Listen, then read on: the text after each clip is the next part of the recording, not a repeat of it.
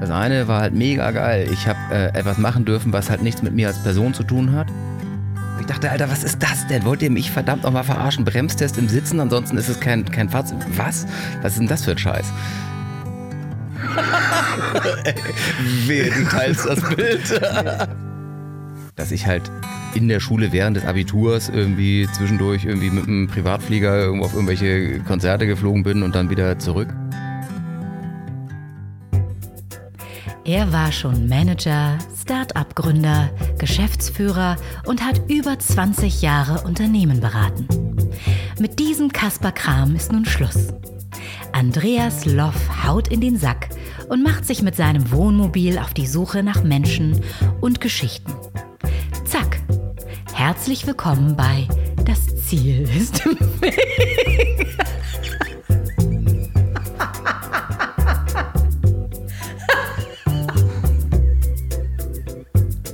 Genau, herzlich willkommen zur dritten Folge des Podcastes, in dem ich mir Quereinsteiger, Querdenker und Quertreiber einlade, hier ins Wohnmobil zu kommen. Immer Donnerstag kommt Das Ziel ist im Weg und auch diese Woche war relativ aufregend. Es gab relativ viel Feedback, vor allen Dingen zum Wohnmobil und Fragen zum Wohnmobil. Ähm, was ist das für ein Wohnmobil? Wie schnell ist das? Wie groß ist das? Wie alt?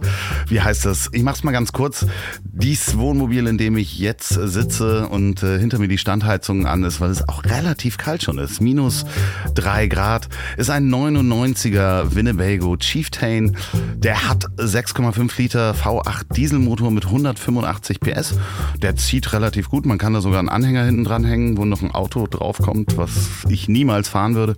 Und verbraucht so zwischen 8 und 20 Liter. Also 8 oder 20 Liter. Je nachdem, ob man den auf der Autobahn mit 80 oder 90 fährt oder durch die Stadt.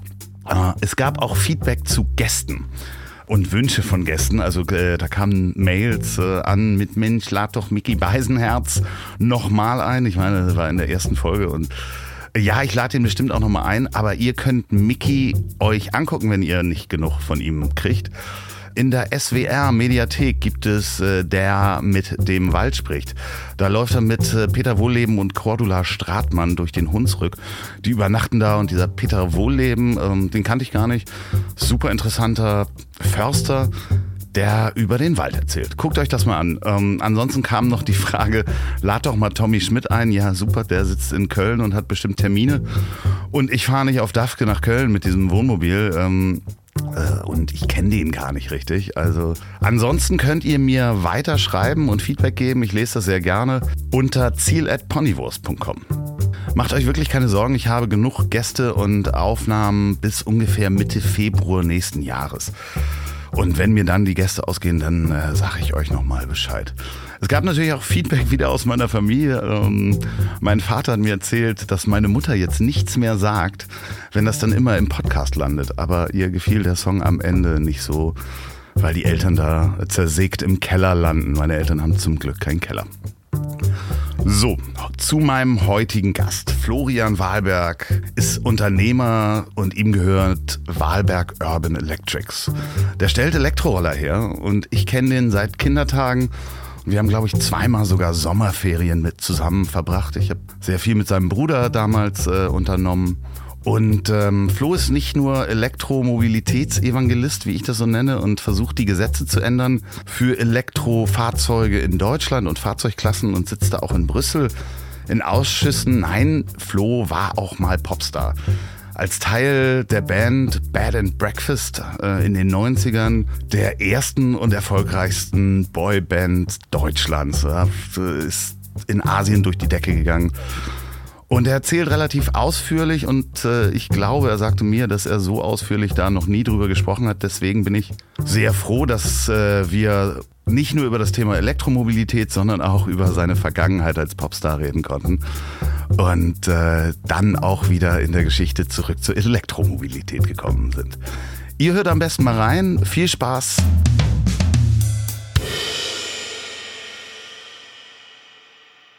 Und bei mir sitzt Florian Wahlberg. Willkommen im Tonmobil. Selber willkommen. Dankeschön. Ja, wie gefällt's dir hier im äh, rollenden Studio? Äh, mega geil. Ja. Ich brauche ganz dringend so ein Wohnmobil. Beschreib mal ein bisschen, äh, weil wir haben ja Zuhörer, das ist ja nur Audio, wie, wie du, äh, was du hier vorgefunden hast. Also vielleicht von draußen nach drinnen beschrieben. Erstmal von draußen ein mega riesen Eimer. Was meinst du, 11,5 Meter oder sowas? Es ist knapp elf Meter. Super, ein super fetter Eimer, riesig groß, äh, ähm, US-Style mit mega dicken Puschen natürlich drauf und von drin sieht es einfach so aus, als hätte man irgendwo, naja, also ähm, auf alle Fälle die maximale Dekoration aus irgendeinem Landhausstil irgendwie reingeschmissen, sieht mega geil aus. Ja, Mickey äh, Beisenherz meinte, es sieht aus wie das Mobil eines Trump-Wählers. ähm, aber ähm, da schauen wir mal. Wer ist eigentlich Florian Wahlberg? Soll ich mal sagen, was die Leute über dich erzählen? Oder? Jetzt bin ich gespannt. Jetzt Also, gespannt. oder äh, wie ich ihn beschreiben würde. Florian Wahlberg ist Unternehmer, Elektromobilitätsevangelist, beziehungsweise Aktivist sogar. Du arbeitest äh, momentan, beziehungsweise dir gehört die Firma Wahlberg Urban Electrics und ihr stellt Elektroroller her und äh, vertreibt diese. ja. Ja, das ist alles. Das, alles- Das stimmt so. Du bist viel unterwegs, viel beschäftigter Mann. Es war auch relativ schwierig, mit dir einen Termin zu finden, weil du immer zwischen Deutschland und China unterwegs bist. Wie oft bist du in China? Ähm, relativ häufig. Ähm, ähm, pff, ähm, ich kann das gar nicht über den Daumen gepeilt sagen, aber vom Prinzip her ist es so, ähm, also mindestens viermal im Jahr, aber es kann auch gerne acht oder neunmal im Jahr sein. Ich bin halt immer auf Abruf. Dann erklär doch mal den, den Hörern, die äh, dein Produkt nicht kennen, was ähm, verkauft ihr und baut ihr da ganz genau? Ähm, es sind also vor allem kleine, faltbare Elektroroller, quasi sowas, was man äh, noch aus seiner Kindheit kennt, ein kleiner Tretroller letztendlich, in dem wir äh, einen Motor und einen Akku verbauen, so dass das Fahrzeug zum einen immer noch klein und kompakt ist, also im Kofferraum passt, äh, aber man trotzdem ähm, quasi im Alltag seine kurzen Entfernungen damit entspannt zurücklegen kann. Und die fahren dann so 25 km/h, wenn ich mich äh, richtig äh, entsinne. Beziehungsweise ich muss zugeben, äh, ich hatte ja mal so einen Roller, der ist äh, in der vorigen Firma verblieben. Ähm, der fuhr 35 km/h. Wie kam es dazu? ich weiß nicht, was hast denn du daran gemacht? Naja, also, also zum einen ist es so, ähm, unsere Fahrzeuge äh, sind halt zurzeit alle noch zu einer Fahrzeugklasse gehörig, äh, gehören, die ähm, juristisch noch nicht reguliert ist. Darum ähm, In Deutschland. Das In heißt, Deutschland, in ja. Deutschland darf man theoretisch damit gar nicht auf der Straße fahren. Ganz genau. Und ähm, äh, vielleicht dazu gleich noch, aber äh, wenn wir die Fahrzeuge jetzt ausliefern, versuchen wir natürlich das äh, zu machen, was geht und was irgendwie Bock bringt. Ne? Und darum sagen wir, irgendwie 30 km/h ist jetzt schon irgendwie, bringt Spaß. Und wenn er dann 35 fährt, ist auch nicht so schlimm. Das macht übrigens richtig Spaß. Also ich meine, die, das, ich habe, äh, glaube ich, de, dein erstes Modell damals gehabt mit den äh, hart, äh, harten Reifen Jo. und sehr kleinen Reifen. Da sind äh, 35 km/h auch schon angstschweißtreibend, muss man sagen. Ja, da kann ja schon die ein oder andere Plombe rausfallen, wenn du, ne? Ja, vor allen Dingen interessanterweise ist man äh, schneller als die meisten Fahrradfahrer und ähm, von außen sieht's halt wirklich aus, als wenn man auf so einem Spielzeugroller steht. Also gerade das erste Modell, jetzt die, die anderen Modelle, die neuen haben alle äh, Luftreifen. Dies ist übrigens keine Werbung. Das ist dieser Mensch, dem gehört die Firma, der baut die Sachen. Ja, Doch, das ist Werbung. ja für dich, aber nur nochmal für den Werberat auch. Ich habe bis jetzt jeden Roller und jedes Produkt von ähm, äh, deiner Firma eigenständig bezahlt äh, und eigenständig abgeholt. Und auch nicht günstiger gekriegt. Punkt. Also ja. Die ersten Roller, das waren ja Vorführer. Die, die Das waren Vorführer, die waren etwas Die günstiger. waren günstiger, aber ähm, äh, nur damit das alle nochmal mitgekriegt haben. Nee, also wir haben, wir haben diese Fahrzeuge, ähm, ich glaube, du hattest ja den, den, den Ecrit One, also wir Genau. haben, wir haben zwei Handelsmarken. Ähm, die Firma, die Herstellerfirma heißt äh, Urban Electrics, Wahlberg Urban Electrics und wir äh, vertreiben die Produkte und stellen sie her unter der Marke eGrid und eine andere Marke, eine zweite Marke, die heißt The Urban. E-Grid ist, ähm, da muss ich ja selber nachgucken, das ist der Kranich, ne? Ja, Silberreiher, genau. Ja. Der Silberreihe auf Englisch. Genau. Ich dachte erst das E-Gerät. Das das, das E-Gerät oder die Ingrid. ja, genau. So. Musste ich erstmal den Namen, musste ich auch erstmal nachgucken, wo das herkommt. Das machst du jetzt seit wie vielen Jahren? Also äh, Elektroroller stelle ich schon seit 2003 her. Also bin da relativ lange dabei. Die jetzige Firma, die Urban Electrics, habe ich 2011 gegründet. Und in der Firma stelle ich jetzt halt seit 2011 diese Fahrzeuge quasi in eigener Regie her. Aber du kämpfst natürlich auch für das Recht und die Fahrzeugklasse, dass man das in Deutschland fahren kann. Also wenn ich so Bilder von dir sehe oder äh, wir mal miteinander gesprochen haben, dann tingelst du zwischen, ich hätte jetzt fast Bonn gesagt, aber das ist ja Berlin. Bonn. Bonn. Ähm, Genau. Nee, zwischen, ja, aber es wäre Berlin, Beijing und Brüssel, die drei Bs, da bist du ähm, immer unterwegs. Also das heißt, sowohl im EU-Parlament oder beziehungsweise in Ausschüssen. Na, in Ausschüssen. Also äh, vielleicht äh, zur, zur Erläuterung. Für mich war es halt eine, eine, eine persönliche Challenge. Ne, ich habe äh, angefangen 2002, 2003 äh, als Dienstleister für einen deutschen Hersteller zu arbeiten und habe für die angefangen, hauptsächlich technische Prozesse zu organisieren. Serviceorganisation, Produktentwicklung, ähm, Produktion in China mit den da zusammengehörigen Qualitätssicherungsprozessen zu strukturieren. Und das waren damals auch kleine faltbare Roller mit Sitz und äh, mit Nummernschild hinten dran und ähm, äh, zulassungsperspektivisch gesehen sind es halt Mofas gewesen. Ja. Ähm, und ähm, Man sieht die manchmal noch. man sieht die manchmal noch, ja. Ist halt äh, leider Gottes halt ähm, äh, nicht das, was ich mir vorgestellt habe. Ich wollte halt gerne was Kleines, Faltbares machen, was halt auch die jüngeren Zielgruppen anspricht. Das sieht immer so ein bisschen aus, also die mit dem, mit dem Sitz und dem Nummernschild hinten dran, die sehen immer so ein bisschen aus wie so versehrten Fahrzeuge oder für sehr, sehr dicke Menschen. ähm, wobei deine Produkte natürlich schlank und rank daherkommen und eher sportlich sind. Wir können auch gerne äh, sehr dicke Menschen fahren. Aber ich glaube, äh, was, halt, was halt abgefahren war, als wir angefangen haben, die äh, Firma, ähm, für die ich damals gearbeitet habe, äh, hieß Tante Paula. Tante Paula Elektroroller und äh, wir hatten damals, ähm, ich bin da sehr, sehr früh dazugekommen und habe mich dort als Dienstleister äh, jetzt äh, neun Jahre lang habe ich diese Firma begleitet und die grundsätzliche Annahme war, wir waren irgendwie so äh, Ende 20, Anfang 30 und dachten so, ja, wir stellen diese Fahrzeuge her mit einer Zulassung hinten dran. Ähm, wir gehen davon aus, wir haben eine Zielgruppe von, von Menschen halt unseres Alters, weil wir einfach dachten, das finden wir persönlich lässig. Und wir waren äh, relativ verwundert, dass das ein, ein riesiger Irrglaube war. Wir hatten, äh, wir haben zwei Fahrzeuge gehabt, das ist ein bisschen Nerd-Detail jetzt gerade, aber. Das ist kein Problem, wir haben die Zeit. Äh, die, dies ist ein Technik-Podcast übrigens. äh, ein bisschen, bisschen nerdy, aber man kann solche Fahrzeuge halt im Sitz herstellen und äh, in, der, in der Zulassung heißt es halt, du musst ein Fahrzeug mit Sitz herstellen, weil du musst einen Bremstest im Sitzen machen. Das ist, das ist der Gesetzestext. Also das heißt, äh, für die Zulassung oder Gesetzestext, die, die Vorlage ist, das Fahrzeug muss einen Bremstest mit Sitz machen. Das Ja. heißt, deine Roller, die keinen Sitz haben, da kannst du keinen Bremstest im Sitzen machen, also geht das nicht. Also bist du kein Fahrzeug oder kein, kein, kein äh, Mofa. okay. Und das fand ich halt so derbe albern. Ich dachte, Alter, was ist das denn? Wollt ihr mich verdammt nochmal verarschen? Bremstest im Sitzen, ansonsten ist es kein, kein Fahrzeug. Was? Was ist denn das für ein Scheiß? Aber äh, abgesehen davon, als wir die Fahrzeuge dann äh, angefangen haben, halt mit einem Nummernschild auszustatten, war meine Annahme, wir haben eine Zielgruppe unseres Alters. Und ich war äh, relativ verwundert, dass wir eine Zielgruppe hatten, ähm, die nicht nur deutlich älter war, ähm, äh, auch die Stückzahlen waren komplett andere. Wir dachten, wir stellen vielleicht 500 Fahrzeuge her, ohne Sitz, ohne Zulassung. Unterm Strich war es aber so, äh, wir haben fast 30.000 Fahrzeuge hergestellt äh, mit Sitz für die Zielgruppe 60, 70 plus. Das äh, meinte ich mit Rentner und versehrten Fahrzeugen. Ne? Ja, das ist so. Äh, das war natürlich ein geiles Luxusproblem, weil äh, wir haben uns einfach unternehmerisch links überholt, aber wir haben uns komplett anders im Markt wiedergefunden, als wir eigentlich wollten. Und ähm, so vom Prinzip her, ich bin halt ein sturer Typ und wenn ich was will, dann muss ich, dann beiße ich mich fest und sage, ich mache das jetzt.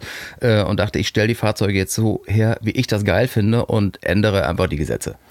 Wie muss man sich das vorstellen? Du hast es dir gesagt, ich gehe jetzt los und baue das Ding so, wie ich will. Dann muss man ja irgendwie jemanden finden, der das baut. Da wirst du in Deutschland wahrscheinlich niemanden Bezahlbares finden. Und dann setzt man sich wahrscheinlich in Flieger und fliegt nach China und klopft dann mal so bei so einer Fabrik an, wo man was im Internet gefunden hat. Oder wie stelle ich mir das vor?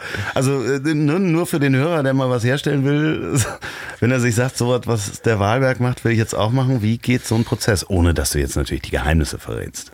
Es ist äh, ultra hemdsärmlich. Da sind leider Gottes gar nicht große, äh, große Geheimnisse, ähm, ähm, große Tricks in mir in der Hand. Ich habe einfach wahnsinnig viel Glück gehabt. Ähm, zum einen ähm, habe ich sehr viel Erfahrung in dem Bereich gehabt und wusste natürlich ungefähr, wo ich hingehen muss. Zum anderen habe ich das Glück gehabt, genau die richtigen Leute zu finden. Na, das heißt, ähm, äh, ich bin damals einfach, ähm, äh, habe mir Hersteller herausgesucht von zum Beispiel Akkus. Ne, in diesem Falle war es ein Akkuhersteller und dem habe ich gesagt, pass auf, ähm, du suchst äh, laufend Kunden für deine Akkus. Ähm, ich zeige dir, wie du ein Produkt herstellst mit deinen Akkus und dann bist du dein eigener Kunde. Das Einzige, was ich dafür haben will, ist, ich will Vertriebsrechte. Okay. Ne? Das war 2011 oder war das auch Ja, schon davor? elf. Elf, okay. Also da konnte man schon übers Internet einigermaßen sourcen. Ich bin auf einer Messe gewesen und ich Okay. wusste, auf welche Messe ich musste. Ja, ne? Also das ist, äh, das ist vielleicht so das, das Wissen, was ich halt mitgebracht habe. Ich wusste, ich muss auf die und die Messe äh, äh, und ich, äh, ich wusste auch, was ich suche, ne? weil ich äh, kannte halt natürlich die, die Situation von, von Herstellern von irgendwelchen Teilen in Asien und äh, wie mühsam das für die ist, langfristige Kunden zu finden. Das heißt, du hast jetzt zwei Produktlinien. Wie viele verschiedene Produkte, wenn ich das mal so fragen darf?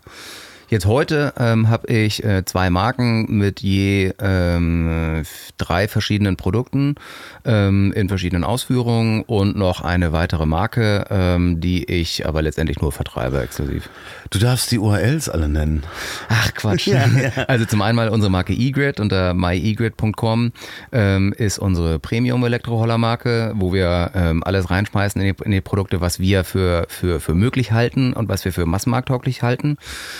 Da wir äh, mit den Produkten im oberen Preissegment landen, ähm, machen wir rein strategisch im unteren Preissegment äh, die Tür auf für alles, was da an Konkurrenz aggressiv mit Preisen reinkommt. Und ähm, darum haben wir, wie gesagt, wir, wir gründen die Marke The Urban unter theurban.com.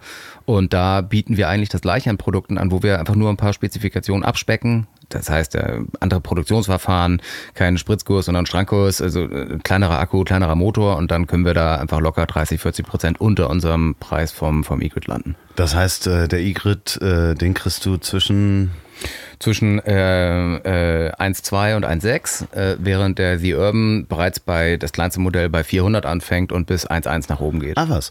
Und jetzt äh, noch ein Steuertipp von ähm, Das Ziel ist im Weg. Man kann, wenn man eine Firma hat, diese Fahrzeuge als Dienstbotenfahrzeuge, also wenn man zur Post muss und so weiter einkauft, dann kriegt man auch seine Mehrwertsteuer zurück und kann die abschreiben. Ja. Das kann man übrigens auch mit Elektrofahrrädern machen. Ja, also auch wenn man selbstständig ist, kann man das als Dienstfahrrad anbieten, äh, an, anbieten und absetzen. Geprüft von äh, verschiedenen Steuerberatern, verklagt mich nicht, wenn es nicht stimmt. Es geht auch sehr gut bei, bei einem äh, Elektrofahrradmodell, was wir zum Beispiel anbieten, äh, Super 73 unter mysuper73.com zu finden. Das ist eine Marke, die aus Kalifornien kommt, ähm, wo wir in Deutschland, Schweiz, Österreich die, die Exklusivrechte äh, haben und den Vertrieb einfach für die aufbauen. Da sind wir selber nicht in den Entwicklungen mit drin, aber das ist ein Pedelec, ähm, dafür aber ein mega lässiges Offroad. Ich besitze so ein Fahrrad ähm, und bin sehr zufrieden damit. Das macht tierisch Spaß. Ich habe jetzt mal äh, vor ein paar Tagen geguckt. Hast du aber auch bezahlt? Ich, voll bezahlt. Danke dafür. Ähm, äh, nee, ich fand das so geil. Ich habe vielen Dank dafür, dass ich es vorab bekommen konnte. Das heißt, es äh, gab eine Zeit lang oder gibt im Moment drei äh, äh, Modelle, glaube ich, in Hamburg. Eins davon hast du. Eins hatte Mickey Beißen. Das, das ist jetzt bei irgendjemandem anders, der geklaut hat, ne? Ja. Ohne, ohne Akku vor allen Dingen. Es ist nochmal gesichtet worden mit einem sehr dicken Mann da drauf. Der dürfte jetzt aber nicht mehr sehr dick sein, weil das Ding ist ohne Elektrounterstützung einfach schwer. nicht fahrbar. so, mir ist einmal der Akku, äh, also klar, es ist fahrbar, aber sehr schwer fahrbar. Das Ding ist wirklich dafür gemacht, dass der Elektromotor schiebt und nicht ein normales Fahrrad, weil die Sitzposition auch so ist. Als mir der Akku einmal ausgegangen ist, weil ich nicht nachgeladen habe, habe ich ungefähr nach zehn Metern meine Freundin angerufen, die mich dann abgeholt hat mit dem Auto. Weil es war auch Sommer und ich habe so geschwitzt. Das ist halt ein Beach Cruiser, ne? Also wer, Ja. wer, wer ein Fahrrad fahren will und hier auf die entsprechende Geometrie des Fahrrades äh, Wert legt, irgendwie der kauft sich kein Super 73. Das ist ein Beach Cruiser und äh, das Ding ist, ist, ist mega geil, aber es ist halt irgendwie nichts für Langstrecken. Es ist unglaublich gut. Also ich fahre damit ja auch mit dem Hund hier durchs Alzertal äh, mit diesen dicken Reifen, gerade jetzt, wo äh, das Laub da liegt. Es ist, macht richtig Laune. Guckt euch das mal an. Ich habe auch Fotos, glaube ich, äh, auf, auf äh, Facebook oder, oder Instagram. Ansonsten äh, teile ich davon auch gerne mal ein Foto, wie ich da drauf sitze.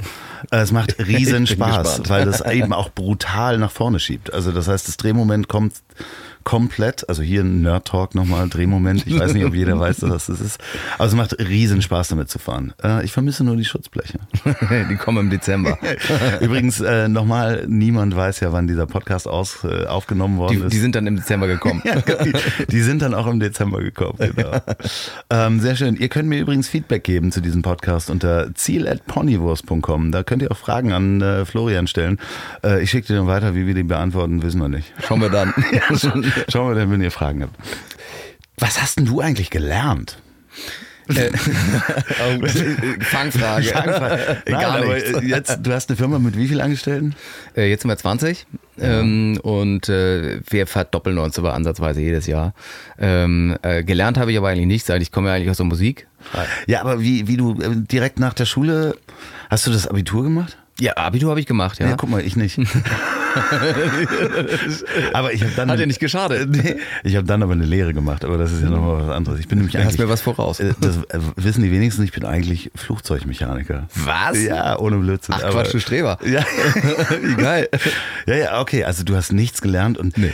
wir müssen den Hörern sagen, ähm, Florian und ich kennen uns aus der Schule. Das heißt, wir waren zusammen auf einer Schule und wenn ich jetzt mal aus dem Nähkästchen plaudern darf, dass wenn ich mich dran erinnere und ich habe jetzt die letzten Tage mich so dran erinnert und habe auch so Fotos angeguckt, ich war mit deinem Bruder in einer Klasse, viele Grüße an Fabian hier. Wann hast denn du eigentlich Mode für dich entdeckt? Weil das letzte Bild, was ich im Kopf für- von dir habe, Mode? war ein kleiner blasser Ju- Junge im äh, Fischerhemd. Wehe, du teilst das Bild. Nee, ich habe ich hab nur ein Bild von deinem Bruder, aber ich hatte, hatte die Erinnerung, dass du ein Fischerhemd anhattest und so ein rotes Halstuch. Das war doch die, das war doch die Segelzeit. Ja, genau. Ja, ja. ja ähm, aber irgendwann nach der Pubertät ähm, hat man, war dieser kleine blasse Junge plötzlich Ja. ein großer, hübscher Junge. Ach, danke. Ja, und dann warst du in einer Boyband plötzlich. Und ich erinnere mich, dass aus diesem kleinen Jungen, den ich äh, kannte, plötzlich so ein äh, Mensch äh, war, der auf MTV äh, lief mit der Band Bed and Breakfast. Das das ist natürlich ein bisschen absurd gewesen. Also wie, ich muss da natürlich drauf eingehen. Ich Ja, weiß ja auch, äh, das ging, das ging ziemlich schnell richtig durch die Decke, oder? Also klar gehst du darauf ein, ist ja auch, gehört ja auch zu mir, ist ja ein Teil, äh, Teil von mir. Ne?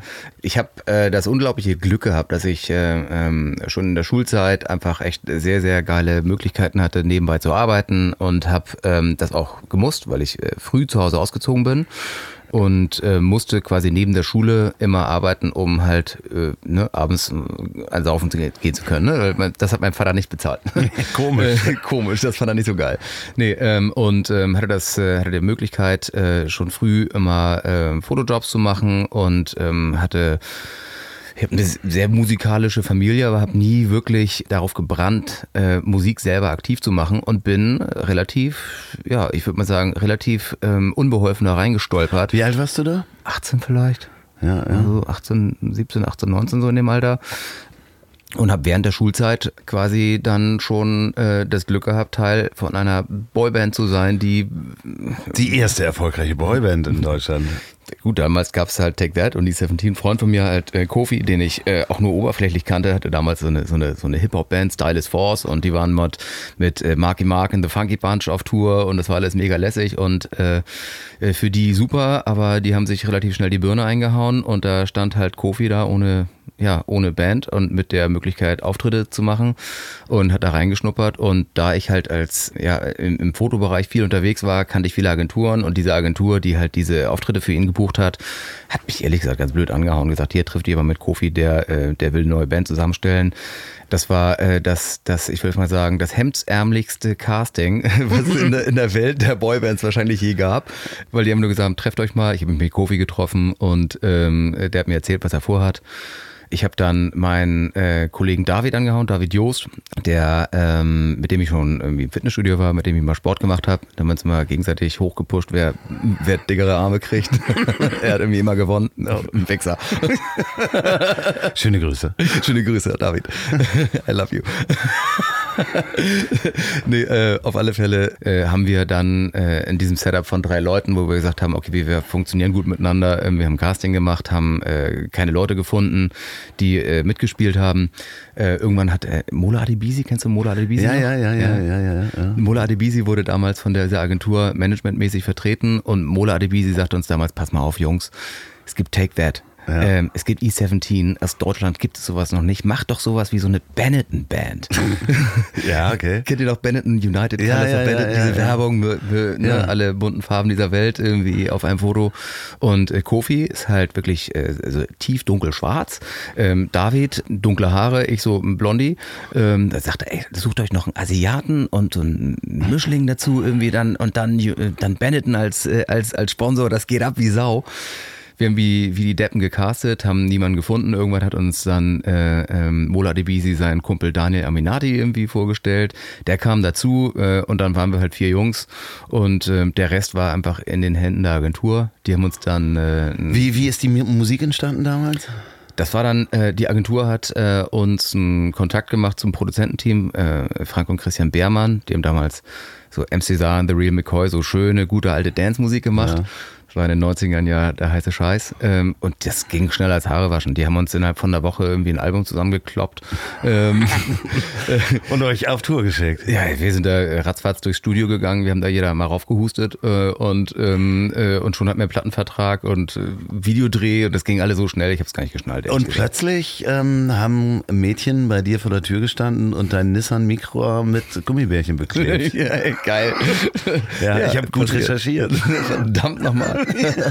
Wie, war- wie war das so? Ich meine, du warst so frisch aus der Schule irgendwie äh, und plötzlich stehen, standen wirklich jeden Tag Mädels bei dir vor der Tür? Ja, mega absurd. Also, also total, total absurd und vor allem auch nicht gerade förderlich für einen guten Charakter. Ja, also wahrscheinlich äh, hat man dann, äh, vermute ich jetzt mal, ich meine, wir haben uns damals äh, zwischendurch immer mal auf Partys getroffen äh, und beide sehr gerne gefeiert, aber wird man da so ein bisschen reingezogen in, in, in dieses doch unechte Leben? Äh, naja, Rock'n'Roll habt ihr nicht gemacht, aber es ist ja so ein bisschen das Leben von Groupies, äh, Party, Alkohol. Ja, das wirkt natürlich auf jeden, auf jeden irgendwie anders. Ich kann halt nur sagen, bei mir ähm, äh, war das auf alle Fälle nicht gesund, muss ich ganz klar sagen, weil ich, also ich habe überhaupt nicht geschnallt, was da eigentlich passiert ist. Wie Äh, auch. Also, ich konnte es überhaupt nicht wertschätzen, muss man auch sagen. Das ist eigentlich das, was ich, was ich ähm, rückwirkend am meisten bedauere, dass ich einfach die Wertschätzung dafür überhaupt nicht hatte und das einfach äh, immer als durchlaufenden Posten irgendwie gesehen habe. Ähm, immer gesagt habe, komm, ey, das ist jetzt erst der Anfang, dann wird es irgendwie ganz groß und äh, dass ich halt in der Schule während des Abiturs irgendwie zwischendurch irgendwie mit einem Privatflieger irgendwo auf irgendwelche Konzerte geflogen bin und dann wieder zurück und dann äh, Goldverleihung Singapur und so, also wirklich abs absurde Stimmt, große ihr Themen. wart ja auch in, in Asien richtig groß, ne? Da hat es richtig gebrannt, ja, das, das, das ging richtig ab. Ja, aber ich meine, man ist mit äh, 18, denkt man ja, also ich habe da neulich mich mit jemandem drüber unterhalten, denkt man ja, man ist so ein fertiger Mensch, ne? Also man hat irgendwie, man, keiner Klar. kann einem erzählen. Und ich habe mich neulich mit so einem 18-Jährigen unterhalten, der, der ähm, er sprach dann von früher. So. Und das ist wahrscheinlich fünf Monate her gewesen. Ja, klar. Ähm, aber äh, ja, man ist halt noch nicht fertig und dann äh, kann man das wahrscheinlich gar nicht begreifen, was da um einen rum passiert. Das Geile ist, wenn du, also ich erinnere mich sehr genau daran, dass ich der Meinung war, ich äh, verstehe sehr genau, was hier passiert. Ihr braucht mir doch alle nichts erzählen. Ja. Die Leute, die sagen, ey, du musst jetzt nicht irgendwie dir drei Autos kaufen, leg's doch mal zurück, gibt auch noch eine Zeit danach. Und ich war, halt's Maul, ich bin erwachsen, ihn nicht, ich Ja. weiß genau, was ich tue. Ich, ich brauche dieses Auto. Was waren denn das für drei Autos? Das würde mich jetzt mal interessieren. Nissan Micra. nee, den, nee, die anderen drei. Äh, also mega geil waren. Ich hatte einen richtig geilen alten Benz, äh, ähm, ein 70er Baujahr, 280 SE, 3,5 Liter, irgendwie so ein, so ein, so ein äh, komplett durchrestauriert. Ich musste natürlich auch was richtig Prolliges haben, so ein schöner ähm, BMW. Ähm, was war das? Ein 320 äh, M, sonst irgendwas. Ja. Ähm, also auch was, was kein Mensch braucht. Ja. Ähm, und dann äh, durchlaufende Posten. Ich hatte auch mal einen Käfer, ich hatte mal äh, alles Mögliche an Und Kleinkram man hat halt. sich richtig gut um die Sachen gekümmert, ne? Natürlich, natürlich, richtig- Immer natürlich. jeden Ölwechsel, immer zum Ja, Service klar, und so. immer, und, immer, immer. Ja, hat auch richtig, richtig Respekt davor auch. ja, klar, Ja, natürlich. klar. So. Ließ sich ja, war, war so leicht behandeln. verdient das Geld, irgendwie Konzert, komm hier, zwei Autos, scheißegal. Dann, äh, also auf alle Fälle habe ich richtig sinnfrei mit dem Geld rumgerast und ist überhaupt nicht geschnallt und ähm, musste dann aber auch einfach irgendwann, irgendwann äh, feststellen, ähm, dass die Werthaltigkeit von diesem Erfolg dann doch eine, eine, ja, eine Halbwertszeit hat, die einem irgendwann dann hart ins Gesicht schlägt. Ne? Heute ist Florian übrigens in einem alten Smart gekommen. Das finde ich sehr sympathisch. Also keins von diesen Autos hat also die Zeit überlebt. Ja. Aber ist das nicht auch ein bisschen reinigend danach, wenn man, also du sagtest, es ist so ein bisschen Wehmut, dass du sagst, okay, das, was du bereust, wenn du was bereust, ist es, dass du das nicht wertschätzen konntest. So, Ja. Geld kommt und geht, da kann man auch irgendwann mit abschließen und sagen, ja, okay, habe ich nicht aufbewahrt, hatte aber eine gute Zeit. Ist es aber im Nachhinein so, dass du, äh, ich meine, das sind ja irre Erinnerungen an die da wahrscheinlich im, im Kopf sind. Und da bereut man wahrscheinlich auch weniger, als dass man sich darüber freut, dass man das erlebt hat, oder? Also äh, die Erinnerung, das ist, das ist eigentlich einer, einer der Punkte, den ich meine mit der Wertschätzung. In dem Augenblick, in dem es dir verhältnismäßig egal ist und du Sachen als selbstverständlich voraussetzt, speicherst du sie auch nicht richtig ab. Okay. Ne? Und ähm, ich glaube, ich wurde halt damals so von, von so vielen Eindrücken erschlagen, dass ich einfach auch verhältnismäßig ab, wenig abgespeichert habe. Ne? Und auch diese, ähm, also auch der Punkt, da kann man jetzt drüber denken, was man will irgendwie, aber äh, dass da, dass du irgendwo auf der Bühne stehst und da sind Menschen im Publikum, die dich äh, anhimmeln, die dir mhm. äh, Applaus zuschmeißen, die ins Hotel kommen danach oder die vor deiner Tür stehen. Ähm, das ist ähm, natürlich, wenn das so geballt kommt, ganz schwer, das wertzuschätzen äh, und zu sagen, Alter, das ist echt was Besonderes. Danke für die Aufmerksamkeit. Ähm, der, äh, äh, es ist ganz schwer, das wirklich zu spüren und nicht zu sagen, Alter, können wir bitte nicht alle auf den Sack gehen? Ja, das wäre meine Frage gewesen. Schlägt das nicht dann auch relativ schnell irgendwann um in, in ich sage jetzt mal das böse Wort Verachtung dafür? so. Nee, Verachtung überhaupt nicht. Nee, nee, aber, aber, aber ähm, so, dass es dir so auf den Keks geht, dass du sagst, okay, ich will eigentlich nur meine Ruhe haben und warum macht ihr das? Ja, also ich, ich, also ich, äh, ich habe auf alle Fälle immer schon gespürt, okay, das ist, äh, das ist was Besonderes, aber mich hat's äh, gestresst. Und außerdem habe ich, äh, also ich persönlich habe einfach gemerkt, äh, dass da eine gewisse Zerrissenheit in mir ist zwischen zwischen dem, was wir tun ähm, also inhaltlicher Natur, ne? die Musik, äh, die Art und Weise, wie wir es präsentieren, die Art und Weise, wie wir uns geben und äh, im Verhältnis dazu, wie wir ähm, äh, ja, wie wir angehimmelt werden oder wie wir ja quasi ähm, auch gefeiert werden, ähm, das, das passt irgendwie nicht zusammen. Hattest du eine Frage noch dazu? Äh, dann können wir das Kapitel auch äh, abschließen, nachdem du den Song nochmal gesungen hast. ich bin gerade so heiser, komisch. Hustenanfall. ähm, nee, ähm, hattest du richtig Stalker? Ja, also Stalker ist ja immer so mit ähm, äh, damit verbunden, dass du es halt, äh, dass du dich halt äh, hart davon belästigt fühlst. Ne? Mhm. Und das war nie so. Ich habe okay. mich nie wirklich so belästigt gefühlt, dass ich gesagt habe, ich muss jetzt die Polizei rufen, weil okay, da steht also schon wieder Mädchen vor meiner Tür. Das, was durchs nee. letzte Nacht durchs Schlafzimmerfenster schon eingestiegen ist, so, so hart war es dann nicht. Nee, es war halt, äh, also besonders war, ähm, dass äh, also die Mädels waren gar nicht, waren gar nicht schlimm. Schlimm waren die Typen, die genervt waren, dass die Mädels vor der Tür stehen. Ach, ähm, ne? Das heißt irgendwie, natürlich kamen irgendwann dann halt die ersten Hauereien, die ersten, äh, die ersten Morddrohungen und so weiter, ne, die oh. leicht äh, fertig ausgesprochen werden, die aber dann trotzdem was mit dir machen. Ne? Und ähm, das hat mich jetzt nicht irgendwie total zerrissen und nicht total krank gemacht, aber das war trotzdem eine Zäsur, die ich nicht so schnell vergessen werde. Okay, also auch Neider, ne? Also Neider, klar. Die trifft man ja heute auf Facebook. Das die sind ja dann heute auf Facebook irgendwo zu finden und neiden dir jetzt vielleicht den, den äh, äh Erfolg als die Unternehmer. größere Reichweite unseres Egret 10 oder den Testsieg. ja, genau, die gibt es dann auch wieder. Ja, klar. Ich hatte dann noch, Moment, ich habe hier so kleine Notizen. Ne? Aber, ähm, äh, aber vielleicht eine Sache, die ja. ich, äh, also um dir den Übergang leichter zu machen. Ne? Einmal das, das, was ich halt für mich irgendwann entschieden habe, war, also die Musik war nicht mehr so erfolgreich, dass es, äh, ähm, ähm, es war mehr als offensichtlich, dass es nicht ewig so weitergehen wird. Und für mich war klar, jetzt würde der öffentliche Abstieg stattfinden. Und das wollte ich nicht. Ne, ich habe halt Angebote bekommen für irgendwelche Serien und Moderationsthemen und irgendwann habe ich gesagt, ne, mache ich gar nicht. Aber du hast ja noch Bravo TV, glaube ich, gemacht. Das ne? habe ich parallel noch gemacht, ja. ja. Und sowas wie The Dome moderiert vor wie viel tausend Leuten? Boah, Bravo, Bravo TV vor allem, Bravo ähm, äh, Supershow, Veranstaltung und so weiter und ein paar äh, äh, Musikmoderationen, ja. Aber trotzdem war es klar, dass es bergab geht. Mhm. Ne? Und ähm, ich habe einen Cut gemacht und äh, habe, glaube ich, ein Jahr lang echt durch den Tisch getreten. Also dann nur noch. Und habe dann äh, meine Konzertagentur früher angehauen, die äh, unsere Touren gebucht hat und habe gesagt, pass auf Leute, ich ich muss mal jetzt irgendwas äh, Gehaltvolles machen. Ne? Du wolltest halt nicht irgendwann zum Promi-Dinner. Ich, nee. Oder in den Dschungel. Bitte nicht. Nee. Da war, also eins war mir klar, ich habe sehr viele Sachen nicht geschnallt, aber ja. das habe ich geschnallt, dass ich das nicht will. Oder es gibt auch andere, die dann so Möbelhäuser noch einweihen, weil sie einen äh, Hit haben und äh, ja dann Hossa Hossa äh, äh, singen und dann aus dem Fenster springen. Ich will das für die nicht werten, aber für mich ist klar, hätte ich das gemacht, hätte ich mich, glaube ich, äh, ich glaube, ich hätte mich äh, erschossen. Das hätte ich nicht geschafft. So, und dann warst du bei dieser Konzertagentur und ähm, ich weiß, wo es hinau darauf hinausläuft, glaube ich. Du warst dann Tourmanager, wenn ich das richtig sehe, ne? Genau, ich habe dann Touren gebucht, ähm, war Tourmanager, habe einen äh, Musikverlag gegründet, Musiklabel gegründet und eine Managementfirma und wollte einfach dann äh, quasi die Strippen ziehen, quasi hinter dem Business. Äh, und da habe ich echt, äh, dann habe ich gelernt, Staub zu fressen. Meine Fresse. Ja, okay. Also dann wirklich äh, Klinken putzen und. Alter, das war hart. Ja. War das dann Musiklabel und Verlag? Äh, Hat das dich über Wasser gehalten? Überhaupt nicht. Ja, okay. Nee, überhaupt nicht. Das heißt, das war der erste unternehmerische Misserfolg. Aber richtig.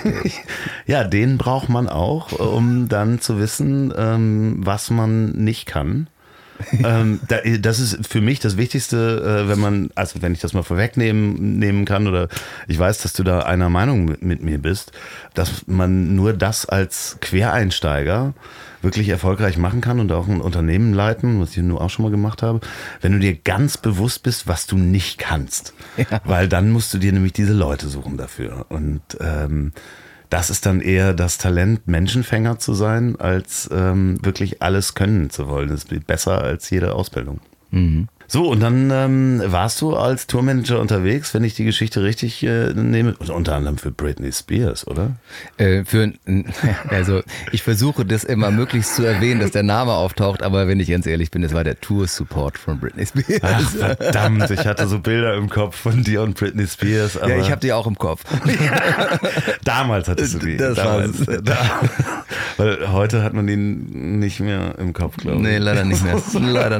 Leider gar nicht. Ja, auf alle Fälle, das war, das war auch eine geile Zeit, aber trotzdem muss man echt sagen, also wenn du von der Bühne ähm, ähm, hinter die Kulissen gehst, irgendwie zum einen wirst du mega gehypt auf der Bühne und dann stehst du hinter der Kulisse und dann musst du wirklich laufen und alles machen.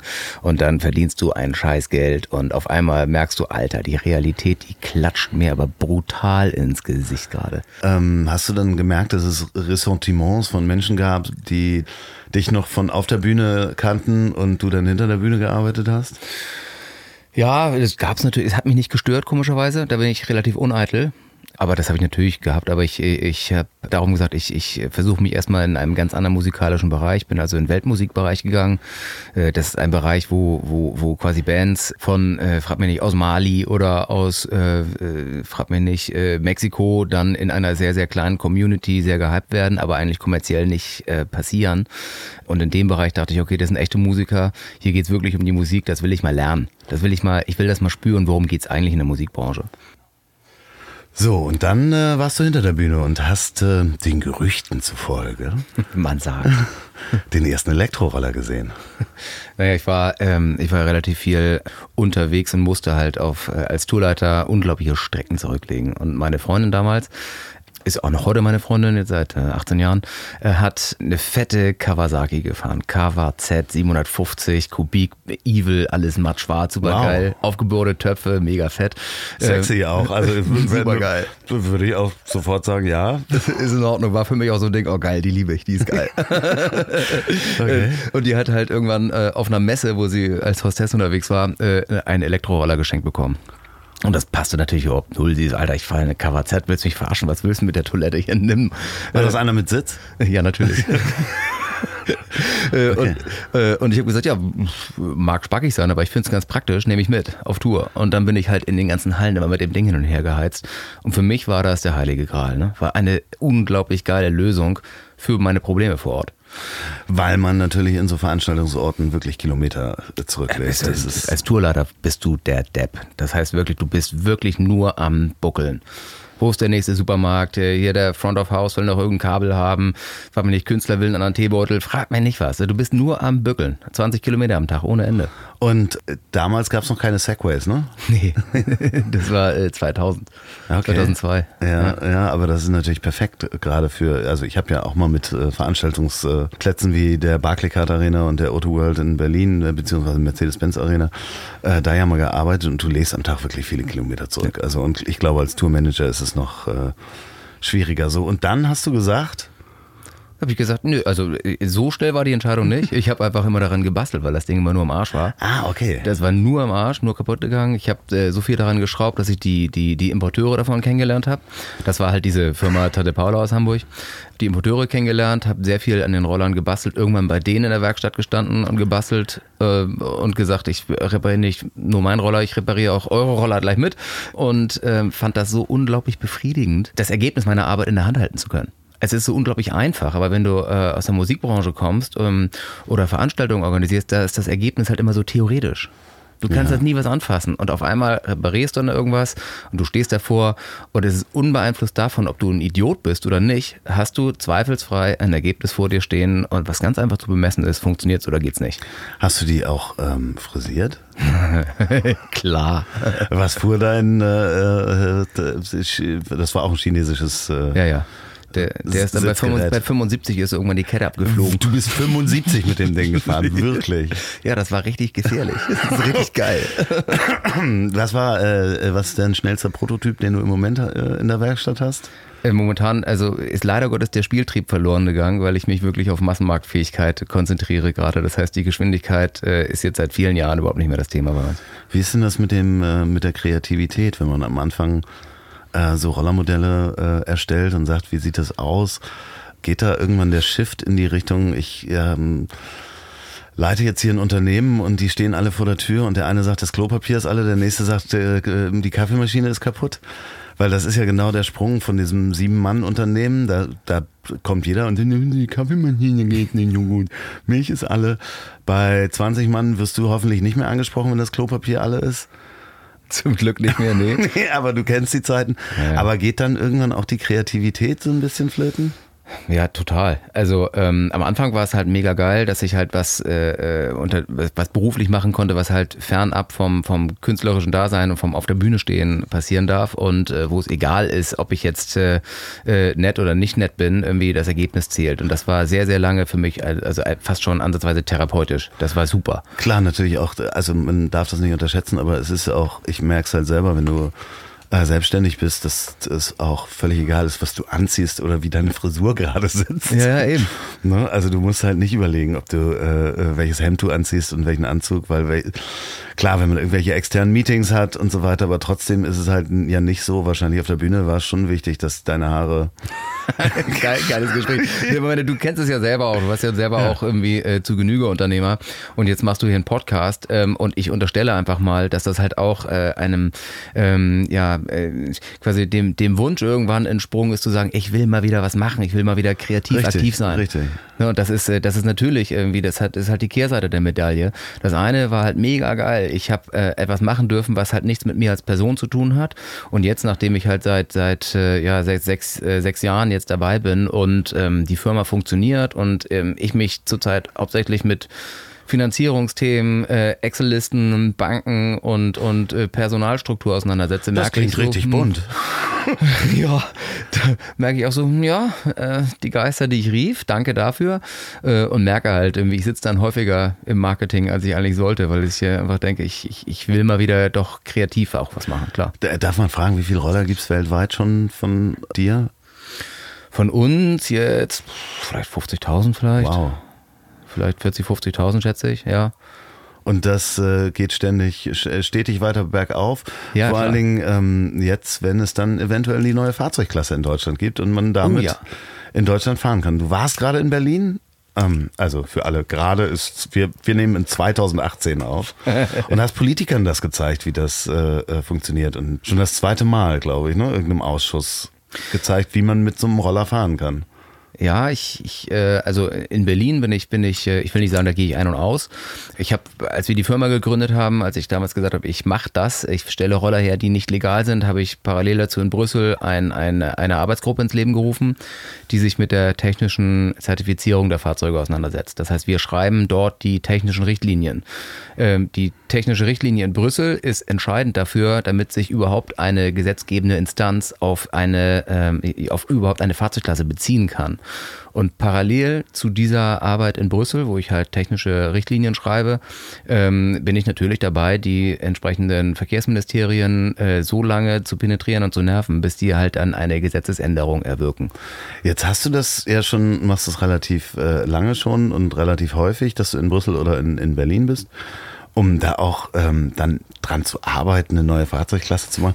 Ähm, musst du, kannst du manchmal vor Lachen nicht einschlafen, wenn du darüber denkst, wir hatten es ja vorhin, so ja, ich habe nach der Schule eigentlich nichts gemacht und jetzt sitze ich in Brüssel in so einer Arbeitsgruppe und definiere technische äh, Details zu einer Fahrzeugklasse, wahrscheinlich sogar Amtssprache in Englisch. Das ist doch auch totaler Wahnsinn, oder? Äh, also so gesehen, ja doch, es ist schon äh, in gewisser, also gewisser Art und Weise echt absurd.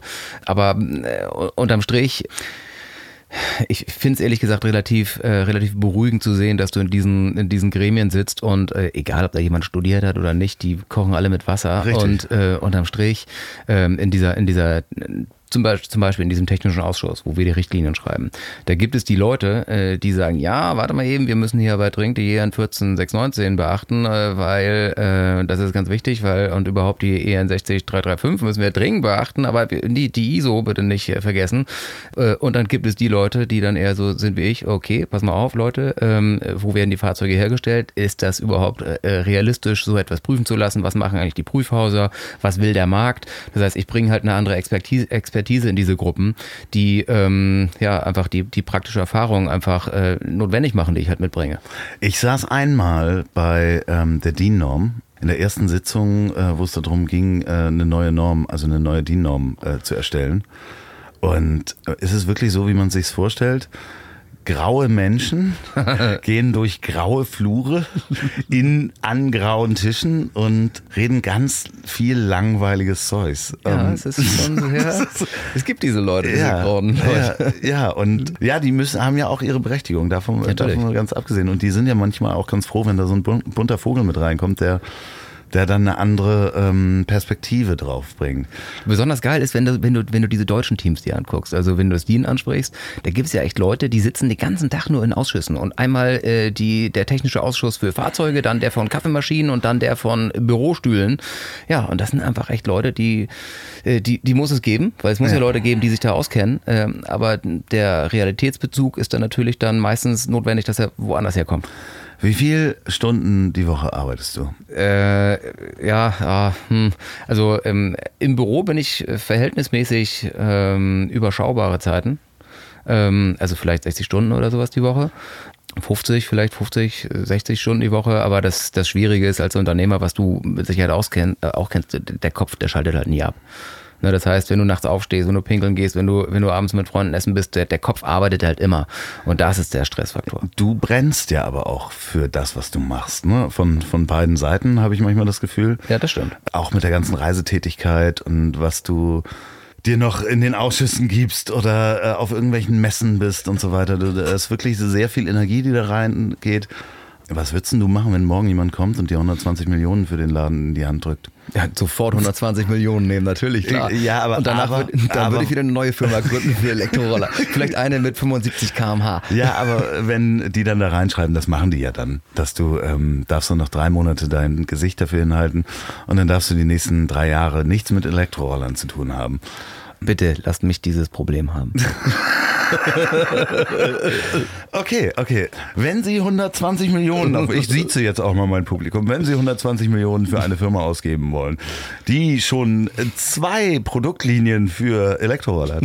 Es ist doch gerade eine, eine, eine Firma in, in den USA für Elektroroller für unglaubliches Geld verkauft worden. Ja, gibt's ja dieses, äh, äh, das ist ja eine, eine total geile Entwicklung in dieser Industrie. Ne? Es gibt ja äh, Firma zum Beispiel Bird oder Limebike aus den Staaten. Ähm, Bird kommt aus Kalifornien, Limebike kommt äh, aus dem Silicon Valley. Bird war, glaube ich, das Unternehmen, was das am schnellsten auf über eine Milliarde bewertete Unternehmen ist, was es jemals gab. Okay. Die sind jetzt bei zwei Milliarden Firmenwert. Limebike aus dem Silicon Valley ist jetzt in der Series D. Ich habe gehört, die haben jetzt gerade irgendwas nochmal äh, 600 Millionen oder 800 Millionen Dollar nochmal eingesammelt. Die haben alles, äh, die haben Firmenbewertungen, die sind jenseits der 2, 3 Milliarden Grenze. Das ist total crank. Ja, aber ähm, wenn sie das, die 120 Also, Millionen Ich würde auch für übrig 100 mit mir reden lassen. Aber ist das, äh, hast du dir, man sagt ja ganz oft, wenn man ein Unternehmen gründet und sagt, dass man sich mh, im Klaren darüber sein muss, wie, wie sieht der Ausstieg aus? Also wie ist mein, mein Ausstiegsszenario? Will ich das bis zur Rente machen oder will ich das irgendwann verkaufen und dann eine Strandbar auf Mallorca oder was auch immer machen? Hast du da ein Ziel oder ist das mal gucken, was passiert? Du musst Also auch die nichts verraten, was jetzt irgendwie in Verhandlung ist. Doch, bitte. Nee, nee äh, also zum, zum einen glaube ich, äh, entweder du bist halt Unternehmer vom, vom, vom, von deinem Wesen her oder nicht. Und ich glaube, jedem Unternehmer, dem du, dem du halt quasi sein Baby nimmst, der wird sich halt ein neues Baby irgendwo schaffen. Das heißt, äh, sollte ich die, sollte ich den Luxus erleben, dass mich jemand, äh, dass mir jemand meine Firma für viel, viel Geld abnimmt, dann werde ich trotzdem weiter was anderes machen müssen. Und ähm, da hätte ich jetzt keine Sorgen, dass ich was anderes finde. Würdest du dann äh, jetzt, ist es ein theoretisches Konstrukt. Und wenn du jetzt in dich reinguckst, würdest du das dann entspannter angehen? ja, auf alle Fälle. Okay. Äh, würdest du wieder die drei Autos kaufen? Vielleicht genauso. Unbedingt. ja, okay, weil haben. Haben ist wichtiger als brauchen. Nein, natürlich nicht. Liebe Kinder, konsumiert bitte äh, mit Bedacht. Es ist nicht wichtig, alles zu haben. Außer Elektroroller, die könnt ihr kaufen ohne Ende. Macht euch keine Sorgen. Ja, wie war die URL noch? Egret. myegret.com. Das schreibt man wie? Äh, my-egret.com. So wird nämlich ähm, der Silberkranich geschrieben im Englischen. Jetzt fährt hier ein Auto sehr schnell vorbei, aber das macht nichts. Autos gehören der äh, Vergangenheit an, merke ich, wenn ich dieses Elektrofahrzeug äh, manchmal nehme, das Elektrofahrrad. Ähm, weil es wirklich eine gute Alternative und ich weiß nicht, ob ihr da draußen schon mal so ein Elektrofahrrad gehabt habt. Ich kann das nur sehr empfehlen, egal welches, weil es wirklich eine Alternative zum Auto ist für bestimmte Strecken. Das heißt, äh, mal eben diesen Liter Milch im Supermarkt holen, wo man sonst das Auto genommen hätte, weil mit dem Fahrrad wäre man dann durchgeschwitzt, wenn man wieder zurückgekommen wäre. Es sind genau diese Strecken von mir bis äh, da, wo ich schwimmen äh, fahre. Das sind äh, hin und zurück, keine Ahnung, ähm, acht Kilometer oder was. Du hast ja vor allem auch die ganzen Automobilhersteller, die sehen das ja selber, ne? Die Ja. haben ja, die haben ja alle die, die Aufgabe zu lösen, dass im urbanen Innenstadtbereich irgendwie überhaupt keine Parkplätze mehr da sind. Was machen die jetzt alles? Wir sind zurzeit mit, mit drei deutschen Fahrzeugherstellern ähm, im Gespräch und bei einem sogar schon, sogar schon operativ am Arbeiten für die Elektroroller herzustellen, die von vornherein im Kofferraum eingebaut werden. Es ist wirklich perfekt. Also diese Strecke dazwischen, zu, zu, also ich kann es nur aus persönlicher Erfahrung, ich wohne ja auch relativ weit draußen, mal äh, zum Supermarkt zu fahren oder sonst was, weil ich habe keinen um die Ecke. Ist ein Elektrofahrrad oder ein Elektroroller wäre halt die perfekte Alternative. Wie sieht das aus mit der Entwicklung der vernetzten Daten? Ähm, weil du die Automobilhersteller ansprichst und ich da ja nur auch lange mitgearbeitet habe. Da darf ich auch gar nicht, gar keine Details erzählen, weil ich mehrere Verschwiegenheitsklauseln unterschrieben habe. Aber ähm, ich habe ja an vernetzten Systemen für die Daten von Autos gearbeitet. Wie ist das im Elektromobilitätsbereich? Äh, Gibt es da schon Entwicklungen, auf die wir uns freuen können? Oh, da gibt's total geile Sachen. Also das eine ist ja der, der äh, inzwischen schon gelebte Klassiker ähm, in diesem äh, nerdigen Elektrorollerbereich der, der offenen äh, Schnittstelle des Fahrzeuges, wo man äh, eine, ja, ein IoT-Device quasi einbaut, sodass das Fahrzeug quasi äh, allgegenwärtig in der, in der Cloud verfügbar ist. Ne? Das so, dass du jederzeit als Hersteller dich auf das Fahrzeug schalten kannst und sehen kannst, wo ist das Fahrzeug, äh, wie voll ist der Akku, frag mich nicht, äh, äh, trägt der Fahrer wirklich Hosenträger, keine Ahnung. ne? Äh, also das, das, das, das ist auf alle Fälle schon eine, eine, Mega-Industrie, wo sich wirklich auch ziemlich, ziemlich geile Firmen schon etabliert haben. Der Klassiker ist es halt, dass, er, dass der Roller selber schon in der App kommt, ähm, wo du dann irgendwie eigentlich, frag mich nicht, äh, so Dusselfunktion hast, wie, weiß ich, wie, wie schnell ist der Roller. Aber äh, für einen Service auch sehr geil. Ähm, du kannst halt irgendwelche ähm, Fahrzeugfunktionen auslesen halt über Distanz. Das ist schon allgegenwärtig. Fernwartung quasi. Fernwartung, Das ist ähm, äh, großartig. Ich werde demnächst nochmal bei dir vorbeikommen und die neuen Modelle Probe fahren. Bitte. Weil ich äh, hätte auch gerne sowas für äh, das Mobil. Weil ich, ähm, das Elektrofahrrad passt übrigens nur ins Schlafzimmer, habe ich übrigens äh, bis jetzt gemerkt. Hier passt, kannst du einen ganzen Container reinstellen. Ich bitte dich. ja, aber das Oder in deine. Badewanne. Habe ich ehrlich gesagt, hier ist eine Badewanne in diesem Wagen? Ist, hier Es, eine, es ist eine Badewanne hier. Ja. Es gibt eine Badewanne, es gibt sogar goldene Wasser hier. Ich weiß nicht, ob es dir aufgefallen ist. ja, durchaus. Neben den goldenen Lampen, die hier hängen. Machst du eigentlich noch Musik? Viel zu wenig. Nein, mache ich nicht. Du hast ein iPhone, ne? Ja. Wir machen jetzt keine Werbung. Es gibt auch Programme äh, unter Android, mit denen man das machen kann. Hast du schon mal GarageBand ausprobiert? Nicht auf dem iPhone, aber natürlich ja. Okay, aber auf dem iPhone kann man das auch machen. Es, Okay. ähm, ich darf hier ja keine Musik spielen, die mit der GEMA zu tun hat. Deswegen spiele ich am Ende des Podcasts immer ein Stück, was ich komplett auf dem iPhone äh, produziert habe. Das Schöne ist, probier das mal aus, anstatt Ja. Mhm. Instagram oder Facebook zu machen. Du kannst sogar über das Mikro selber einsingen in das iPhone rein. Okay. Und ich spiele dir gleich mal ein Stück vor. Ähm, hier, ihr könnt mir, weil damit ihr nicht immer meine Musik hört, mir bitte Musikstücke schicken an ziel.ponywurst.com. Die spiele ich dann nämlich nach dem Podcast, damit ihr meine schrecklichen Versuche darauf nicht hören müsst. So sieht's aus. Und ich würde mich freuen, wenn du das mal machen würdest ähm, und mir ein Lied zuschicken könntest. Oder ein, Intro Oder ein Roller. ein Roller natürlich. www.myegret.com und my minus mysuper73.com oder www.the-urban.com. Ich bekomme dafür kein Geld. Ich be bezahle auch bis jetzt alle meine Roller und meine Fahrräder selber. Vielleicht haben wir noch ein paar Verleihroller, die du mal Ja, ausleihen ja, kannst. genau. Für eine längere Zeit. super. Ich hatte überlegt, übrigens auch hinten noch einen Fahrradgepäckträger dran zu machen auf der Anhängerkupplung und dann ist Super 73 als Showbike dran zu packen. Super. Ich glaube, wir haben noch so einen 5 Meter großen Aufkleber für die Seite von deinem Bus. Oh, das wird teuer. Da, oh, da muss ich mit der Marketingabteilung sprechen. Vielen Dank, äh, Flo, dass du da warst. Danke dir. Ähm, Das äh, hat sehr viel Spaß gemacht. Äh, ich würde dich gerne nochmal einladen, wenn äh, ich Mach hier doch. weit. Ja, du bist ja immer in China, das ist ja das Problem. Ich komme dann rum. Ihr hört jetzt Musik. Vielen, vielen Dank. Ähm, bis bald. Tschüss. Bis nächste Woche. Wie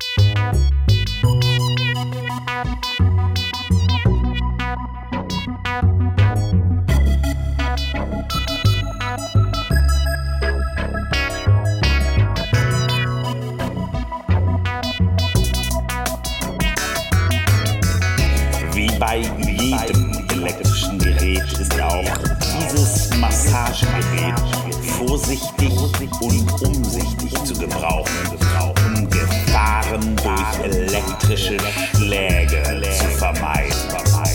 Stecken Sie das Netzkabel unmittelbar nach der Benutzung wieder aus. Massagegerät. Bubidi-babidi-ba.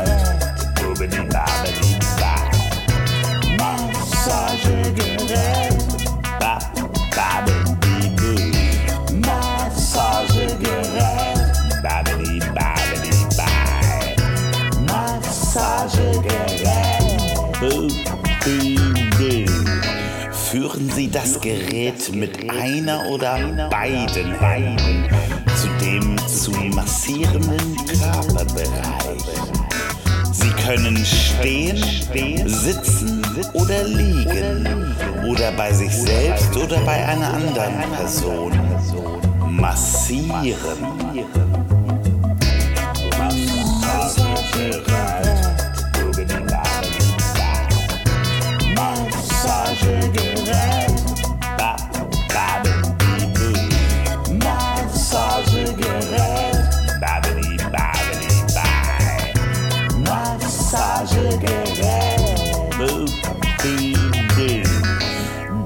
Starkes oder weniger starkes Drücken des Massagegerätes lässt sich die Massageintensität verändern. Massieren Sie eine bestimmte Körperstelle nicht länger als drei Minuten und wechseln Sie dann zu anderen Körperbereichen. Massagegerät.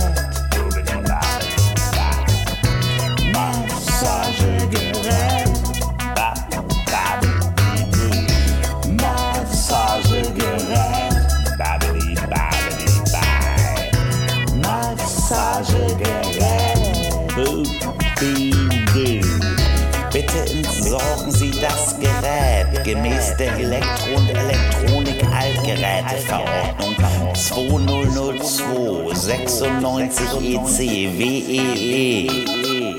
Bei Rückfragen wenden Sie sich bitte an die für die Entsorgung zuständige kommunale Behörde.